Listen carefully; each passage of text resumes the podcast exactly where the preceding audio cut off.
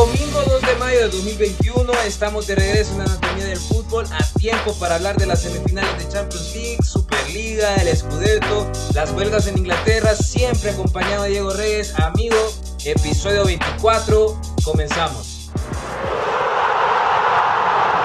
Arranca por la derecha el genio del fútbol mundial el para siempre.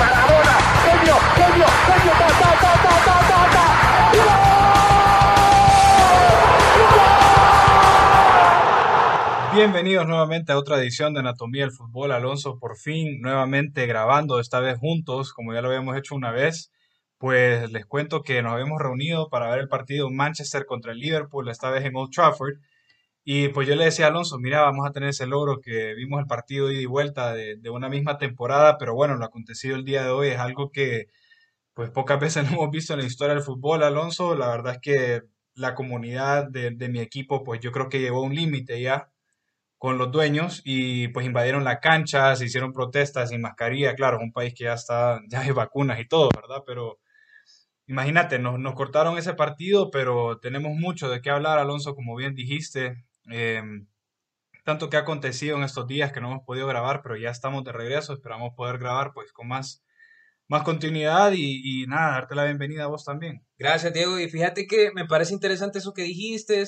No solamente contextualizado a tu equipo, que es el Manchester United, sino de que también hay que hablarlo acerca de una básicamente revolución que está ocurriendo entre los aficionados de Inglaterra, donde quieren tener más control de sus equipos. Vimos algo similar esta semana con protestas en contra de Kroenke, que es dueño del Arsenal. Eh, estamos viendo poco a poco cómo los aficionados de Liverpool también se le están dando vuelta a FSG.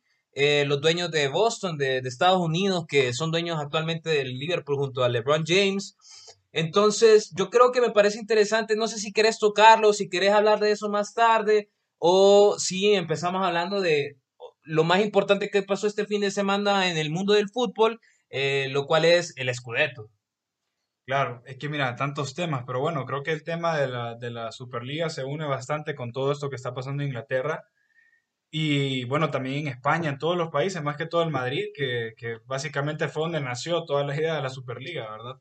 Correcto. Pero sí, un día muy triste hoy para el fútbol italiano, para toda la comunidad del fútbol. El Inter se ha consagrado campeón hoy. Solamente es triste para vos, Diego, porque vos sos el loser que le va al Milan y que tenía la liga ganada hace como tres jornadas y que no, se dieron no, vuelta. No, mira, lo hablamos en el Catenacho. Saludos a, a, Carlos, Carlos Chinchilla, que fue su predicción, que el Inter, pues más, más que todo por corazón, diría yo. Pero bueno, creo que el Inter tenía mayor plantel y todo se le dio para ser campeón quedar fuera de Champions, quedar fuera de Europa League, incluso que es algo que te puede complicar la temporada. Concentrarte totalmente en la liga. En la liga, exactamente, y a falta de cuatro partidos queda campeón y la cosa debajo de ellos está buenísima. Y o sea, contra la peor Juventus dirigida en los últimos 10 años. Bueno, te recuerdo, si, si vamos a buscar un clip o si quieren irse al Catenacho, yo te dije... Sí, yo juraba el, que iba a ganar otra vez la no, Juve. Yo te dije, Alonso, tiene nombre y apellido de la persona encargada en, en, acabar con la racha de la Juve. Y yo te dije, Andrea Pirlo.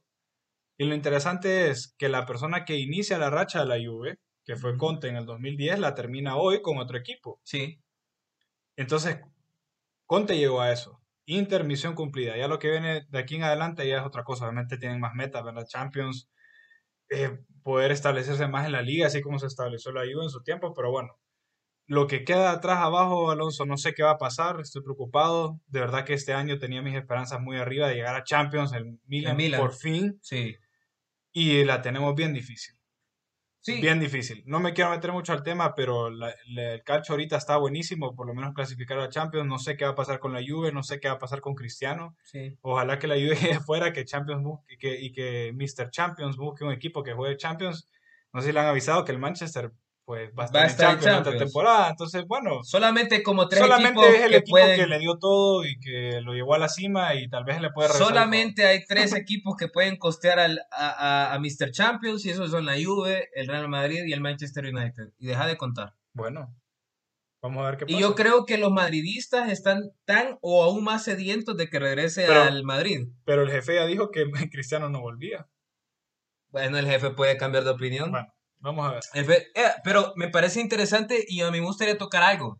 ¿será que por fin ya podemos darle más respeto a la posición de, de director técnico de un equipo y dejar de dárselo a las estrellas pasadas del equipo? Lo estamos viendo con Pirlo, lo estamos viendo, también lo vimos con Frank Lampard. Sí. Ambos jugadores excepcionales, leyendas de sus equipos, leyendas en sus eh, naciones inclusive, Ujú. pero estamos viendo que simplemente la experiencia que se necesita para manejar un equipo no se da a la noche a la mañana sin importar cuántos juegos de élite haya jugado.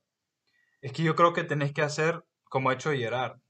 Claro. O sea, se fue una liga que no es, tal vez para nosotros es X, como decimos, o Sí. es como no tiene mucha importancia, pero en Escocia la liga, pues es la liga. exacto. Y se está estableciendo en un ambiente que es parecido Sí. al cual yo pienso que él tiene mentalizado irse. Entonces, bueno, en Italia tampoco es que te vas a ir a Serie B, no sé si lo ves mal, pero bueno, que te den la chamba en la Juve de un solo, esperando que ganes el título. Exacto. Con cambios generacionales tampoco es tan fácil, tampoco es que Pirlo te diga, Pirlo no sabe de nada de fútbol, pero ha sido un fracaso, quedó eliminado de Champions contra el Porto, perdió la liga, o sea, está viendo si clasifica a Champions, porque la Juve tiene un calendario muy difícil. Y me parece Le, fa- extraordinario. le falta Sí. el Milan, le falta el Inter, le falta Sassuolo de visita que ya, que ya Milan contra Sassuolo perdió, Atalanta empató, o sea, es un partido complicado. Jugátela. Entonces, ¿Llega o no llega Champions? no, es que, es que no te quiero decir nada. Yo, yo mejor... No, pero hablando de Gerard otra vez, porque vos sabes que me gusta hablar de Gerard, me parece impresionante lo que estaba haciendo. El, el Celtic llevaba 8 o 9 años de ser campeón indiscutible en, en Escocia, ah, gracias en parte a la, a la mano de Brendan Rodgers. Brendan Ujú. Rodgers abandona el Celtics, va para el, va para el Leicester City, que ahorita está en posición de Champions y asegurada. ¿Quién diría? ¿Quién diría? No, no, es que Brendan Rodgers es un buen entrenador, Sí. es un buen entrenador. Pero por el plantel. o sea, Para el plantel, sí, exacto. Y llega Gerard a Rangers, que no había sido campeón casi en 10 años, y lo hace campeón en su segunda temporada. Mucho mérito. Y es que al final del día, yo creo que los entrenadores que verdaderamente se dan su tiempo, lo vimos también con Guardiola. Sí. Guardiola tuvo su tiempo en Barça B. Lo vimos con, con, eh, con Zinedine Zidane también. Sí, al, que era la sombra de Ancelotti. Era la sombra de Ancelotti y ya tenía dos o tres años también en las inferiores del Real Madrid. No son jugadores Mira, que vienen... mira Solskjaer también. sea, Solskjaer. entrenando en, en- en Noruega, o sea. Es que al final del Sí. día, al final del día, queramos o no, la experiencia mata cualquier currículum que vos tengas. Sí. Definitivamente. Pero mira Pirlo, qué desastre se metió. Pues sí. Bueno. Y Lampard igual. ¿Quién, ¿A dónde van a entrenar? Sí, Lampard iba por buen camino en el derby, le Abramovich vino, le dio, lo, lo buscó como entrenador, no quiso dejar pasar la oportunidad, no fue una decisión sabia, en mi opinión. Vimos Pero bueno, está- Mira, lo bueno de haber sacado a Lampard es de lo Que vamos a hablar Tuchel. ahorita. Que vamos a hablar de semifinales. semifinales. Chelsea en semifinales a manos de Tuchel. Claro, cuartos de final el partido más fácil de todos, ¿verdad? Pero eliminó al Atlético. Sí, Claro, un Atlético que ha venido pues en su Flaqueando. sube y baja, correcto. flaqueando, flaqueando. Son de esos partidos que uno aprovecha y pues el Chelsea está aquí. Entonces hablemos de ese partido, Alonso. Justo ahorita estábamos viendo pues otra vez el resumen, Para recordar, sí, lo que recordar pasó. un poco de lo que pasó, dato interesante, Alonso, hace 23 años que no se enfrentaban esos equipos, Incre- me parece increíble, la verdad.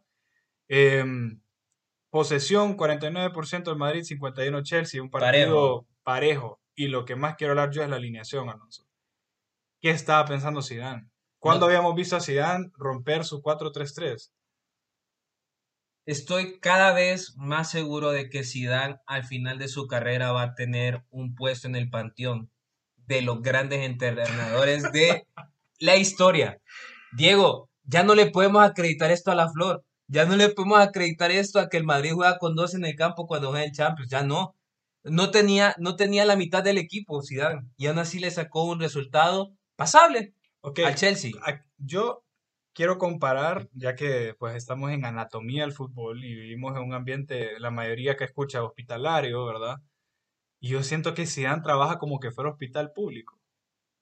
O sea, trabaja con lo que hay, o sea, trabaja con lo que hay, pues, o sea, No, es que...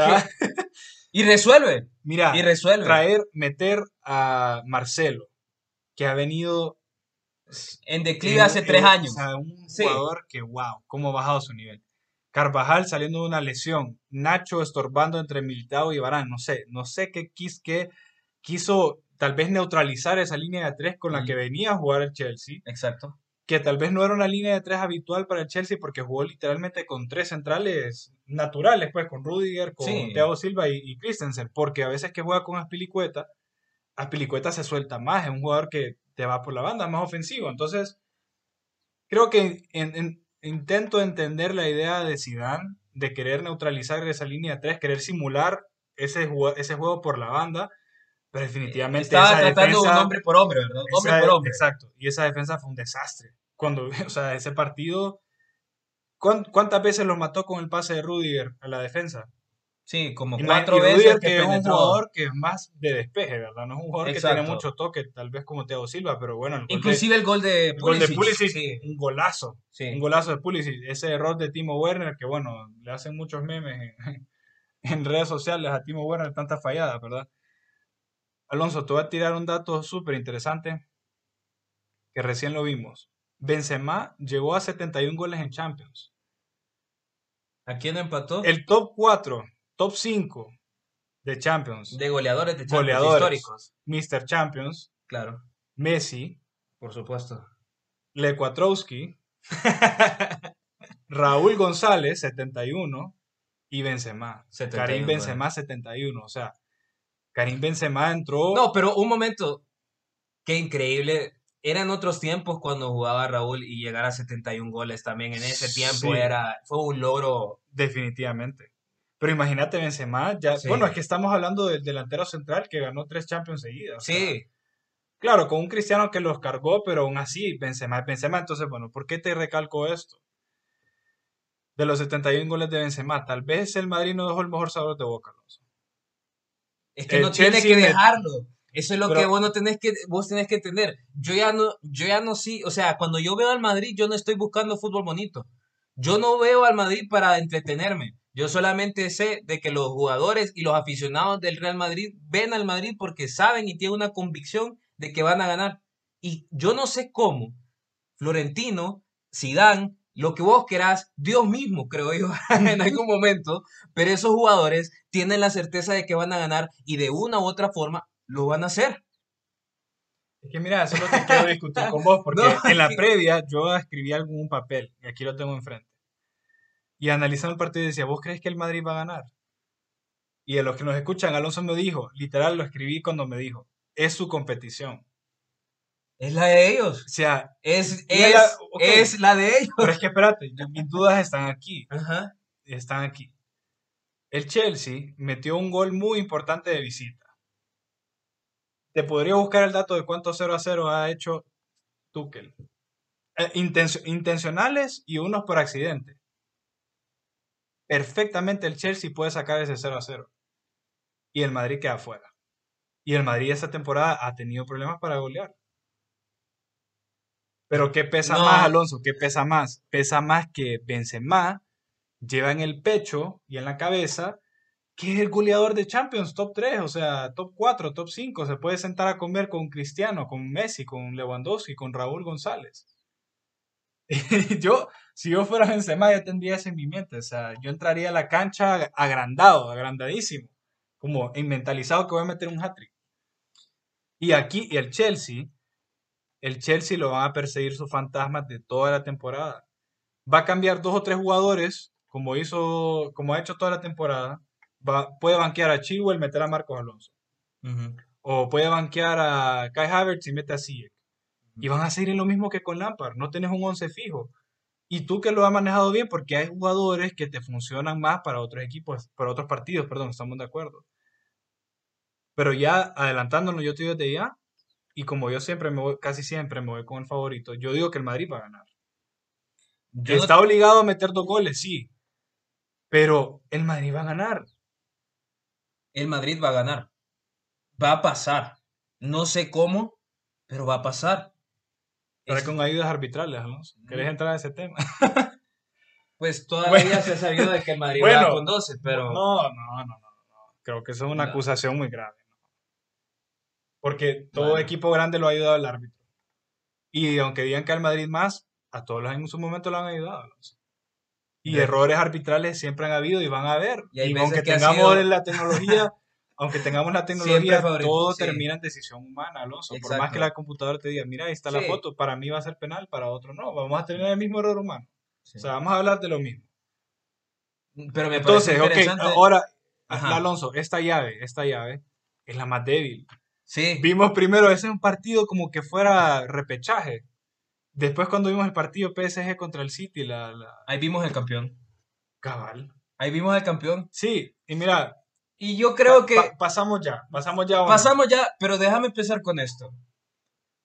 Por más que me gusta decirte que va a pasar el Real Madrid, te lo estoy diciendo de, una, de la ¿Por forma qué más te gusta honesta. decir que va a pasar el Real Madrid? Te voy a decir, te lo voy a explicar ahorita. Te recuerdo que sos, que Yo sos soy, Barça, yo soy. Barça, va a pasar el Madrid. Y te lo digo desde una perspectiva muy humana, yo prefiero que pase el Madrid. Te lo digo por qué. Porque, los porque- querés ver perder la final. No, no, no, no, no. No, no, no ¿Por eso. Porque me da asco y repulsión la idea que hubo dos equipos como el Chelsea y el Manchester City que no existían hace 15 años hoy estén llegando a la final de Champions League gracias a la inversión multimillonaria del petróleo. Y Bueno, vamos a hablar de Alonso, eso más adelante. Chelsea, el Chelsea ya se ha ganado su nombre. El Chelsea le ha ganó. ganado una el- Champions, una Champions. Y gracias a lo mismo. Bueno, pero le ganó nada más y nada menos al Bayern Múnich que, bueno, no era el Alonso, mismo espérate, Bayern espérate. Se me había olvidado comentar que cuando yo dé un pronóstico en este podcast, ustedes apuesten en contra y van a ganar fijo. O sea, yo dije, el campeón Bayern Múnich, ¡boom! Eliminado a la Sí, primera. Increíble, de verdad. Bueno, sí. bueno, pasemos, Alonso, entonces a PSG City. Vos me dijiste, Pochettino, buen entrenador, Sí, PSG tiene buen ataque. Empezaron Correcto. ganando ese partido, Alonso. sí. Los 2-4-2-3-1. ¿Verdad? Un estilo Similar. Siento que es un muy, es, es muy mixto, ¿verdad? Para defender, para atacar, siento que es una buena, Sí. una buena alineación, balanceada. Ese gol de Marquinhos, la verdad es que son esos goles que, como cuando juegas FIFA, pues, que es como un extra, un gol de un corner para mí es como una Es ventaja de que- camerino, que, básicamente. aprovechaste, o sea, Sí. tal vez el PSG No, pero ese primer tiempo, estuvo creo- muy, muy apretado, tuvo esa jugada de, Sí. de Phil Foden que la tiró al- al- a, a Keylor, pero siento que el primer tiempo fue muy parejo. me parece interesante la dualidad de esos dos equipos, ¿no? Sino que al Manchester City, para ser el equipo perfecto, necesita esa tripleta de arriba que tiene el, el PSG. Y el PSG, para ser el equipo perfecto, necesita la base que tiene armada el Manchester City. Sí, yo creo que el ataque del PSG es mucho mejor que la del City. No, eso está carísimo. Mbappé Pero, pero en cuanto a... Yo, yo siento que en cuanto a individualidad, ¿cuánto te pueden lastimar? A pesar de ese 2 a 1 que vimos, ese golazo de De Bruyne, que bueno, vos decís que es más error de Keylor, pero es de esos centros que... El centro sur, ¿te es, acordás? sí, es- un centro asesino, es un centro más... es lo más falso que te puede salir Sí, en la vida, sí, es un centro asesino. Claro. Que si, si, si no la toca nadie... Bueno, si la tocaba alguien era gol, pues no recuerdo pero quién iba a caer ahí. pero Cuando bueno. vos ves la repetición de ese gol, el centro cuando sale de la bota de De Bruyne parece inofensivo. Sí, Y de la nada, Ajá. como a medio, como a medio trayecto, ese balón acelera, y ese rebota rebote lo mató. y mata a Keylor. lo mató.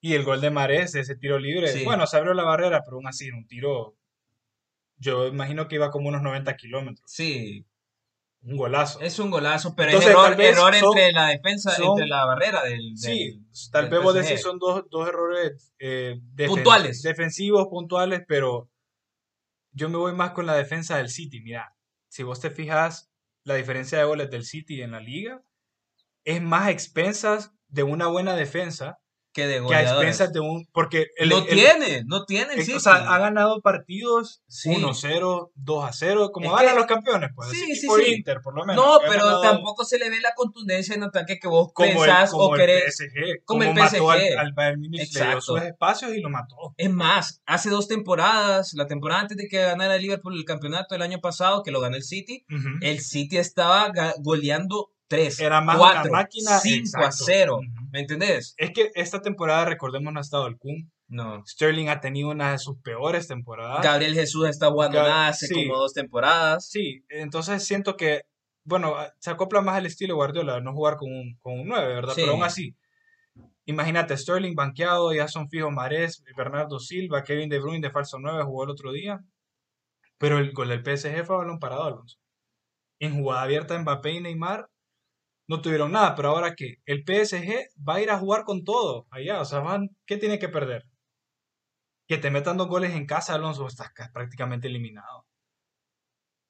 Sí. Estás obligado a meter dos. ¿Y el City qué va a ir a jugar? Posesión. El City va a jugar pura posesión. Y contragolpe. Nada más. ¿Vos crees que el City se va a poner a atacar? El City ya- El City está a llegar a casa, a sentarse en la silla, frente a la portería, a ver si, si Mbappé o Neymar pueden meter gol. No creo Así que conociendo la, la, la filosofía de Guardiola no lo va a ver así. ¿Para qué va a va arriesgar? a buscar posesión 100%, Alonso, si vos le das espacio. pero si no vos va a espacio buscar Mbappé, defenderse. Claro que sí. Si vos le das espacio. Alonso, si vos dejas que tus laterales suban, Sí, y dejas esa va banda y Mbappé, sí. te mete un gol en los primeros 15 minutos, Sí, es otro partido. El PSG tiene que, ve, el Por City eso. tiene que jugar una, un, un partido con sus cuatro atrás todo el partido. Pero vos me estás pintando una historia como que fuera Mourinho y que va a meter a otros jugadores no, en el área. yo, estoy, yo estoy diciendo, eso era que va a tener la posesión va a tener la posición. y va a jugar defender así. conservador, exactamente. Conservador, pero no quiere va decir de que se defender- van a defender. No, el, el City se va, vos tenés dos maneras de defenderte, con la pelota y sin la pelota. El City Obviamente. se va a defender con la pelota, estoy diciendo que la, la posesión, imposible. Es más, aunque le dé la posesión, igual no le va a dar suficiente espacio. ¿Cómo meten gol Mbappé y, y Neymar? Un contragolpe, ahí es donde más te, te mata. ¿Cómo mataron al Barça? ¿Cómo mataron al Bayern Múnich? Contragolpe. Contragolpes. Cuando ellos más van a buscar el partido, y es más, que metan otro gol así, eh, de un, de un tiro de esquina, el City va a querer ir a buscar un gol. Y ahí, si el City se va a buscar un gol y, y descuida atrás, ahí lo van a poder matar. No, no estoy de acuerdo. Yo creo que, es que, Diego, ponete a pensar, ponete a pensar. En la banca del Manchester City, hicimos la cuenta hace como Sí. 10, 15 minutos, Sí.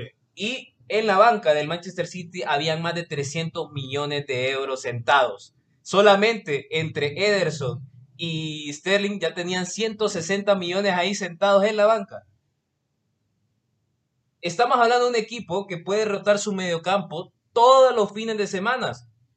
Toda la defensa, Alonso. La O defensa. sea, literal, literal Compraron a Nathan para, para tener en la banca. tiene centrales de 50 millones que los rota. Exacto, Tiene laterales de 50 millones que los rota. exacto.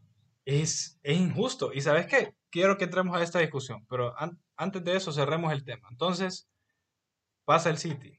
Pasa el City. Bueno, Y quiero dar mi predicción. Ya. No, pasa City y Madrid y te quiero decir algo. Este año va a ser uno de los años más tristes en la historia de fútbol porque un equipo patrocinado por petróleo, los árabes, va a quedar por primera vez campeón de Champions League. Y sobre el Real Madrid. Especialmente con lo que acaba de pasar sí. en la Superliga, que la UEFA inclusive ahorita tiene eh, básicamente como aliados a estos equipos eh, sobre el Real Madrid y los equipos tradicionales, Ujú. sabelo, este año lo va a ganar el PSG o el City, pero va a ser un equipo patrocinado por el petróleo. No me queda duda. Sí, definitivamente el Madrid, a la par del PSG o el City, los mata. Por Sí. lo menos con lo que vimos contra el Chelsea, los, los matan. No, pero déjame decirte algo. Aún que gane el, el City, sigue siendo un más que logro el hecho de que esa plantilla del Real Madrid haya llegado a la final. sí. No entiendo, es que no me... Por favor, Es que no Alonso, es que entiendo, mira, es no momento- entiendo. tenés que ponerme la canción del inicio, por favor. Ponémela, poné- vaya. Vinicio Junior. Mérito a Zidane, siempre lo va a dar mérito a Zidane. Y para En los el que escuchan panteón, que me han dicho que En Zidane, el panteón de que los Zidane más es grandes... técnico, no estoy de acuerdo. Ya no. Que dicen que Guardiola es más técnico, ok, entremos a esa discusión, Alonso. Vos me preguntaste, ¿viste lo que dijo Gary Neville en A mediados de Sky semana. Sports a mediados de semana? Dijo, perhaps, usó la palabra, por lo menos no fue tan, quizás, No fue absolutivo, ¿verdad? No quizás fue- no Pep Guardiola estemos viendo al mejor entrenador de la historia. Un jugador leyenda del Manchester United, dirigido. qué asco, qué asco. no, qué es que asco. espérate, es que no, es que vamos, qué a, asco. Qué falta No, la- no. Yo creo, también es vamos a motivado, discutirlo, Alonso. es motivado por lo que está pasando ahorita Sí, también, pero es que ¿verdad? hay que discutirlo, por eso quiero hablemos Ok, del tema. ok. Yo entiendo tu punto. Vaya, Yo entiendo continúa, tu punto. continúa. Ok. Vos decís, Guardiola empezó de abajo, empezó el Barça B, ok, sí. em- empezó con una, una filosofía del fútbol estilo Cruyff, un estilo que pues a su momento a todo el mundo le enamoró el Iniesta, Xavi, Busquets, Messi, David Villa, Puyol, Piqué ahí de sombra como siempre, Dani Alves, o sea, una- era un buen equipo. Tal vez con jugadores que en su posición no eran tan buenos como Víctor Valdés, tal vez no era el mejor portero, Piqué definitivamente no era el mejor defensa, en su momento a Vidal tal vez no era el mejor, jugaba Maxwell, no sé si te acuerdas que había jugadores que rotaba bastante, Sí, Guardiola, sí, sí. eh, Pedro, no sé qué, No, Alexis Sánchez en su tiempo, sí. Entonces, tal vez llevó un Barça que, bueno, tenía Messi en su tope, ¿verdad? Entonces, esa, esa Champions, eh, con el Bar, con el Bayern Munich no ganó Champions Guardiola, ¿verdad? No, Solo ganado Champions con, con el Barça con el de Barça, Messi. fin. Entonces, quedémonos ahí, ¿verdad? Entonces, la discusión es, ¿Guardiola ha sido mejor técnico o será mejor técnico que Ferguson? Independientemente si gana esta Champions o no. Porque tampoco es que Guardiola se retira este año, ¿verdad? Mira qué asco me da este episodio, honestamente, porque me estás haciendo defender al Real Madrid y ahora me estás haciendo defender a Alex Ferguson. Pero bueno, no, aquí, pero mira, es que aquí se, es no, que es- es no la soy obcecado. no soy obcecado, veo el Bueno. fútbol como me gusta verlo y lo, como lo veo yo es que, Una cosa es el corazón, otra cosa es la mente. exacto, Ajá. eh, hay que verlo fríamente Ajá. y te soy sincero, me parece una falta de respeto que Gary Neville haya dicho tales cosas. No me importa que haya ganado ya todo lo que tenga que ganar en España, que haya ganado todo excepto la Champions en, el- en Alemania con el Bayern Múnich y que ahorita tiene probablemente la posibilidad de ganar un, un, un Doblete. un doblete en, en- Sí, porque perdió, Inglaterra. perdió las Sí. semis contra Chelsea. Correcto. Ajá. Bueno, aunque ganó la doméstica contra el... Pero esa no cuenta. No cuenta. O sea, ajá. La Carabao Cup no cuenta hace No, años. Como un triplete. No, no. Ajá. Entonces, pero quiero ser absolutamente claro con esto. El Barcelona ya era el Barcelona cuando llegó Guardiola. Correcto. Sí. Bueno, tenían a Messi, pues. Tenían a Messi, tenían a Ronaldinho, tenían jugadores como Deco, ¿no? Era un equipo establecido. Tal vez no el equipo que vos y yo recordamos, pero era un buen equipo. Tenía de todo. Sí. Tenían jugadores estrellas, verdaderos jugadores estrellas. Y lo que hizo, lo que hizo Guardiola es de aplaudir porque reestructuró un equipo a la imagen y semejanza de, de Johan Cruyff. Y No, además que recuperó el trabajo que Rijkaard dejó, pues. Exacto. No solamente lo recuperó, sino que lo trajo a la vida desde la muerte, porque la temporada anterior había sido un desastre Y total. dejó, y dejó el pelo en el equipo. Exacto. Pero Manchester United marca un antes y, en un y un después, no solamente en el Manchester United, marca un antes y un después en la historia de Inglaterra misma, de Inglaterra misma en Europa. O sea, a mí me gusta decir, a mí me gusta decir de que Shankly y, y- y- y, bueno, los entrenadores de Liverpool, que habían ganado múltiples Champions en, en, en Europa, fueron y- Y que tenían a Liverpool en la cima. que tenían el Liverpool en la cima, pues eso existía antes, ¿verdad? Pero a partir de la llegada de Alex, de Alex Ferguson vemos la rivalidad que aumenta, eh, la dominancia del Manchester United a un punto de que Liverpool se veía Pero es que, Alonso, borrado. vos sabes, vos sabes lo que dijo Ferguson en su primer, segundo año estando ahí. ¿Cuál es tu meta en el Manchester? Le preguntaron. Y él dijo, to knock Liverpool off their fucking perch. Sí, Así, literal. Sí, bajarlo O sea, de la y- torre. bajarlo de la cima, ajá, y la esos- cima, Y en ese tiempo, ¿cuántos títulos nos llevaban de ventaja? ¿Ocho o diez títulos? Mínimo, Por lo menos. sí. Y ahorita nos llevan uno. Ok, ¿qué le hizo falta a Ferguson? A mi gusto. Más Champions. Esas dos Champions que perdimos contra el Barça. Por lo menos una de esas dos tenemos que ganar. Pero claro, nos Es enfrentamos al Barça de Guardiola. Revisión histórica, estás haciendo revisión histórica nada más. Sí, O sea, ahorita cuando vos, este es un argumento que van a decirme lo- los analistas aquí a, a 30 años, de que entre Alex Ferguson y Guardiola van a enfocarse en los enfrentamientos directos y eso fueron las dos finales. Ujú. Y cuando llaman esas dos finales van a ver, Guardiola le ganó a, a Alex Ferguson, pero aún así creo que el impacto que ha tenido Alex Ferguson sobre Inglaterra y Manchester United es mucho mayor de lo que ha tenido Guardiola, especialmente considerando que Alex Ferguson tuvo que armar un equipo desde cero. con un presupuesto. Con un Guardiola no tiene presupuesto. Guardiola nunca Guardiola, ha tenido presupuesto. Guardiola nunca te- y eso es lo que mira, eso es lo que más se cuestiona. Sí, Es como que cuando vos jugás FIFA y agarras el modo de, de carrera Es, con el mejor equipo, con los mejores jugadores y todo el dinero que vos querrás. Es diferente. X, es diferente agarrar al PSG. sea, compras a Mbappé. Agarrar al PSG en modo carrera es distinto a agarrar al Newcastle. Sí. Bueno. Bueno, es que en su tiempo la verdad es que el equipo era, era, era malo. Sí. Entonces, bueno, para mí obviamente yo no voy a decir que Guardiola es mejor que Ferguson, jamás. Peor con el presupuesto que tenía. Imagínate que, ¿sabes cuál es el jugador más caro que compró Ferguson? Yo creo que ya te había preguntado. No, no, no. ¿Quién? Berbatov. Qué vergüenza. 30 millones. Claro, eran otros tiempos, ¿verdad? Eso fue que 2008, por ahí más o menos al Tottenham. Imagínate, ese fue el fichaje más caro de Ferguson. Él, él se la pensaba bien antes de comprar un jugador. Y si un jugador no le agradaba, nos vemos.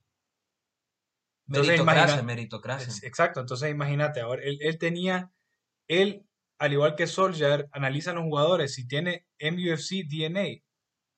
Ah, estamos Es- siendo románticos No, ahí, es que Diego, es, por que- favor. no, no, no, es que No, no, no, no, no. ¿Cuántas, cuántas, cuántas oportunidades Ah. tuvo Ferguson de fichar a quien sea que él quisiera? Miles. Y es más, ¿y qué hizo? Vendió. Vendió a Beckham. Beckham se estaba yendo mucho con la farándula y eso. No, ya se Eso no me distrajo. sirve. Boom. Para. Madrid. Al Madrid. Sí. Cristiano, boom. Al Madrid. Sam, boom. Al Milan. Y así, él sus estrellas. Él vendía estrellas. Hacía estrellas y vendía estrellas. Lo cual me lleva Compraba estrellas, sí, Sí. pero tampoco algo fuera de órbita, pues algo como lo que estamos viendo hoy en día, que pagas Pero- 70 millones por Rubén Díaz. Por lo mismo. ¿Quién es Rubén Díaz? Sí. Bueno, ahora ya sabemos quién es, pero Sí, antes no sabíamos. pagas 70 millones por Van Dyke. ¿Quién es Van Dyke? Ni No, ha no jugado en toda la temporada, tan malo que... Ah, no, es que se lesionó. No puedes decir eso de Van Dijk. No, No, es no broma, broma, ok. Pero en su tiempo lo cuestionamos. Sí, Entonces, lo que Lo estamos viendo hoy en día, sí. 100 millones por Harry Maguire, Eso es una locura. Es una locura, ¿ok? Es un jugador que no, has- no se ha perdido ni un partido, es un Sí. jugador que tiene un buen físico, Sí. pero pagamos 100 millones, entonces esa es la carga que, que tiene en la espalda el jugador, ese es un problema hoy en día, el price tag o la- lo que se paga pesa al jugador. Pero por lo mismo te estoy diciendo, eran otros tiempos, pero definitivamente lo que está haciendo Guardiola es impresionante. Nadie le va a quitar eso, pero nunca va a tener el mismo peso que agarrar un equipo que no había ganado una liga como en 10 años y hacerlo una potencia mundial, Sí, porque el City ya había ganado su par de ligas, ¿sí? con Pellegrini, con Mancini, pero aún así, Alonso, el mérito de Guardiola, ¿cuál es? Está dirigiendo un equipo que para mí es injusto. Para mí, si el United quiere ganar la liga de una manera competitiva, tiene que irse al mercado hoy y gastar 200 millones. Mínimo. Sí. Mínimo.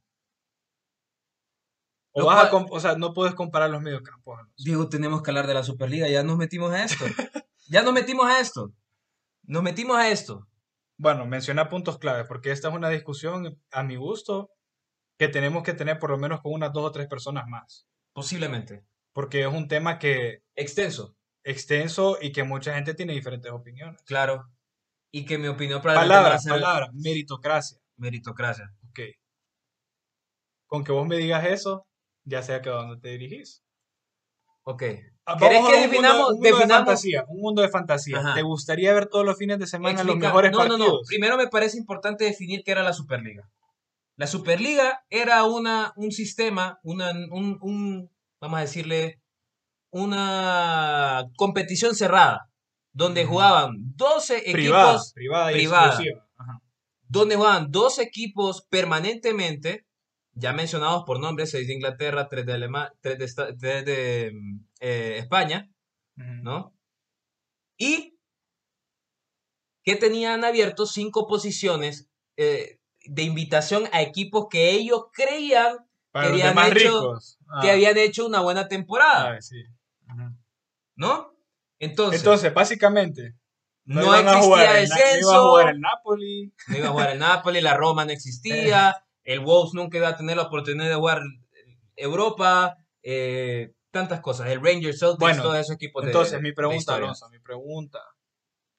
¿Te gustaría ver todos los fines de semana los mejores partidos? Porque a mí sí.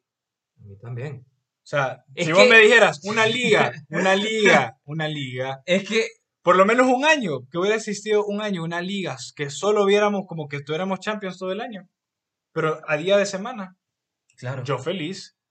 Es Ahora- que el ahora, ¿qué se aficionado del fútbol Sí. que te diga de que no quiere Pero ver un Liverpool-Barcelona cada semana es Es- mentira. Ok, pero que se pierde. Se pierde la meritocracia. No, se pierde este dato que tenemos aquí. Hace 23 años no jugaba el Madrid y el Chelsea. Y de que ahora lo vamos a, ver cada fin de semana. Exacto, entonces dice, ah, ya no, ya jugaron, ya Sí. es la quinta vez que van a jugar y etcétera, o sea, se pierde eso, Alonso. Sí. Pero la idea es que la idea, la idea es magnífica y ¿sabes qué? Es una idea Inevitable. como Thanos, es como inevitable. Thanos, yo soy inevitable, esto va a suceder. Va a suceder. Algún día, así como inició la Premier League Especialmente- en los 90, un día va a haber una revolución del fútbol y va a pasar. Especialmente porque Florentino lo dejó claro. Que estos equipos ya firmaron Ya. un contrato, un binding contract. Es un Ajá. equipo, es un contrato que no se puede deshacer y que a los futuros 23 años estos dos equipos, los seis, los seis eh, ingleses, los tres es- eh, españoles y los tres de Italia, iban a estar involucrados sí o sí en esta Superliga.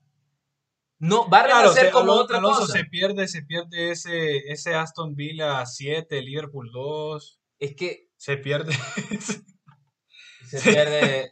se pierde en ese, ese Sheffield eh, 2 a 1 contra el Manchester en Old Trafford, pero ¿qué va a pasar, Alonso? Inevitablemente vamos a, el fútbol, como todo en esta vida, todo cambia. Exacto. Nada es permanente. Y ahora te digo algo. lo único constante es el cambio. Lo único que yo te quiero decir es esto. La gente está resentida porque piensa que se pierde el romanticismo del Sí. descenso y del ascenso. Yo te voy a decir algo. El momento en el que el Barcelona o el Real Madrid estén al filo del descenso, detienen la liga y lo vuelvan a empezar.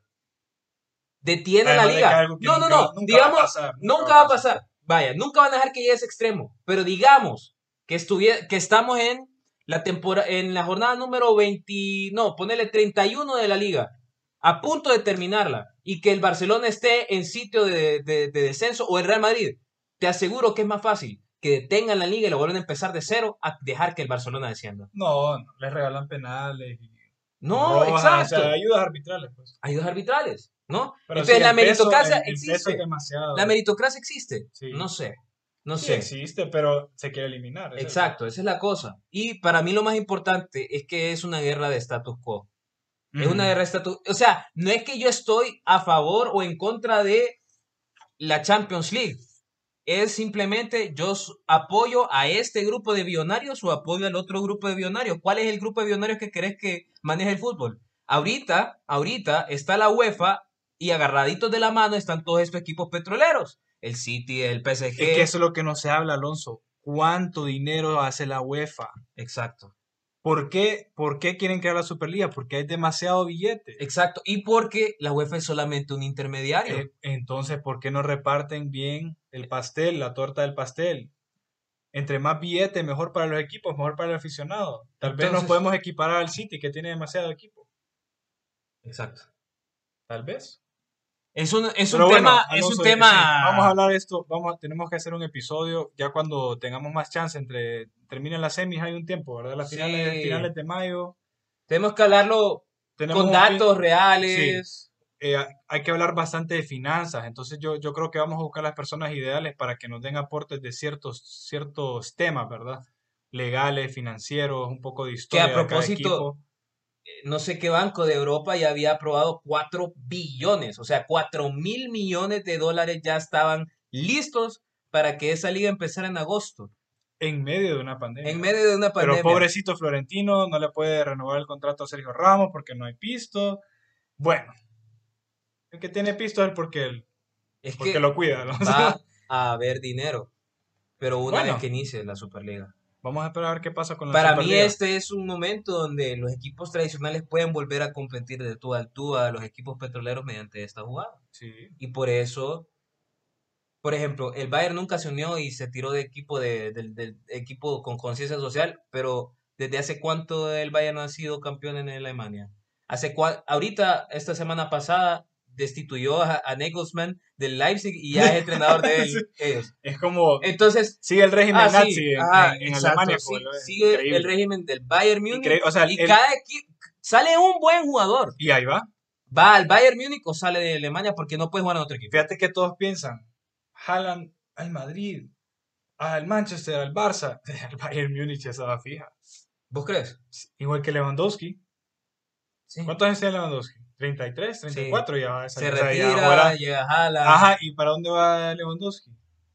De regreso al Dortmund, como Hummels en su, en su pick. Ajá. Venite. Januzaj sirve, también hizo lo mismo, ¿verdad? Tenga. Januzaj hizo lo mismo. así va con lo al, mismo. al United y regresa al Sí, Dortmund. así va con lo mismo. Es, Sí. es de devolver.